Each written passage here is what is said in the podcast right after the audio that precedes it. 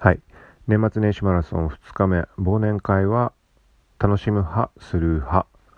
はい。これは、まあ相手によるけど、えーちょっとでも嫌だとか行きたくないと思ったのはもう完全スルーです。はい。まあ、今現状はもう長い間フリーでやってるんで、その強制的にどうこうというのはなかなかないから、まああれなんだけど、まあ会社、最後に会社にいたというか、まあそういう時期だと、ポジション的に一応部長だったんだけど、部長でも行かないっていうね。あのーもう興味がないからそれは行きませんって。はい。だ下の人たちだけで行ったりとか、まあそれはそれでひどいのかもしれないけど、うーん、まあ、まあそうだね。あの、行ったってどうせ愚痴大会になるんでしょみたいなものはいかないし、別にその時のメンバーがそういう相手だったっていうわけじゃないんだけど、その時は別の理由でまあ、まあ特にそもそも行きたいとは思わないから、わざわざ仕事終わってまで。うん。なので、ただまあ、そのなんだろう、ね、気の合うメンバーとかと行くっていうのはもちろん全然構わないし、あただね、ちょっとね、思ったのがね、まあ、俺自身はその部長っていうポジションの時に、まあそんな感じで別に特に交流を深めようとするわけでもなく、部下が、部下が誘ってくれた、誘ってくれたっていうか、まあ、もう、もう一つ別の近い部署と一緒にそういう飲み会とかやったりするからっていう話の時に断ったっていうだけではあるんだけど、うん、そう、まあなんかそんな感じ、ほぼほぼそういうものは全部断ってる状態で、それがね、会社辞めるってなった時にね、まあちゃんとね、やってくれたんだよね。あの、送別会？うん。っていうのは、ちょっとなんか、うん、まあありがとうと思ったかな。まあ、かといって別に参加し、したくないとかではなかったんだけど、まあさ、特に興味があるものでもないから行かなかっただけであって、うん。なんかわかんないけど、まあちょっとなんかそんなんちゃんとやってくれんだなっていうのは、まあずっと断ってたのにね。うん、ちょっと思うところもあったけど。ただまあ、あれだよね。まあ人によってはそういうのが好きな人たちってのもいるからね。ただ、ワイワイする場が欲しいだけみたいな。その時がどうかはわかんないけど、うん。てかまあ基本的には、基本的にはというか、うん、まあ、あれかな、興味が湧くものに関しては全然行くし、興味が湧かないんであれば全然、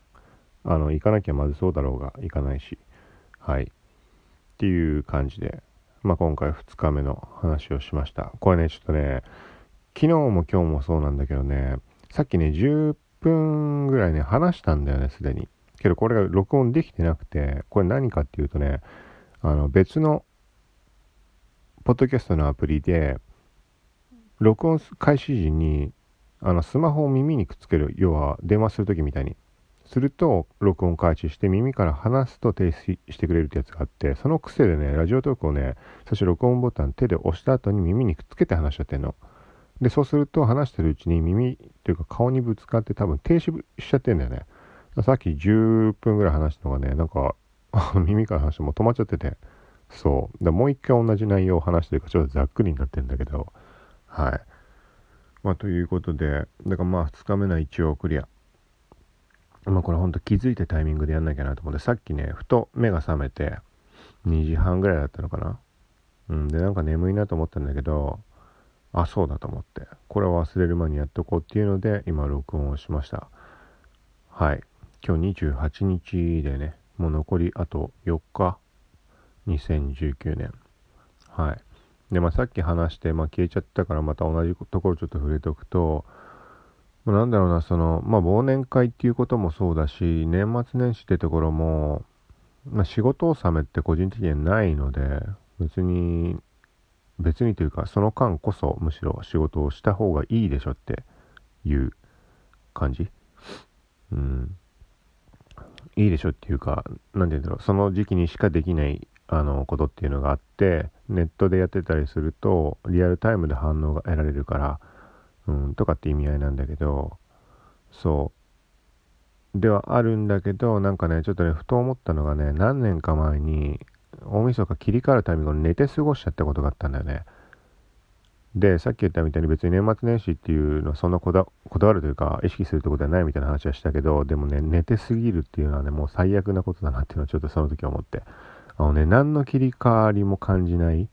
例えば年が変わったら何か始めようだとか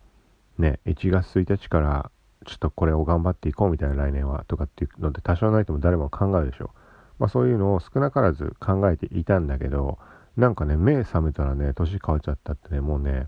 何ていうのもうそのメリハリつけるタイミングを失っちゃったみたいな。もちろんそれ自分次第なんだよ、うん、自分次第なんだけど何かこう後押しが欲しくてそういう風に1月1日からなんか始めるとかって思ってるわけじゃん。もうそれがそのタイミングをねもう見失っちゃうともうちょっとアウトだね。うん。なんかもう去年の延長線上とかまあいいかみたいに、まあ、なりがちうんな気がしたので、まあ、なんか始めようとかそういうのを考えてる人はうん、寝て過ごすっていうのはちょっと最悪かなとは思うのでそこはま気をつけた方がいいんじゃないかなと。はい。ということで年末年始マラソン2日目。ちょっとこれでクリアかな。で昨日のえっ、ー、と27日初めての日に参加した人の人数っていうのが重要だなと思ってあの最後まで残った人が50万円山分けになるわけだからでね昼夕方ぐらいかなにツイッターにシェアが必須なんで、ツイッターシェア数えてみたら、その時点どんぐらいだろうな。昼ぐらいに数えた時かな。で、60人か70人ぐらい、思ったよりもいるなと思って。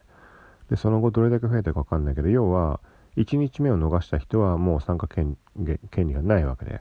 だから1日の、1日目の最後の時点、まあ23時59分とか、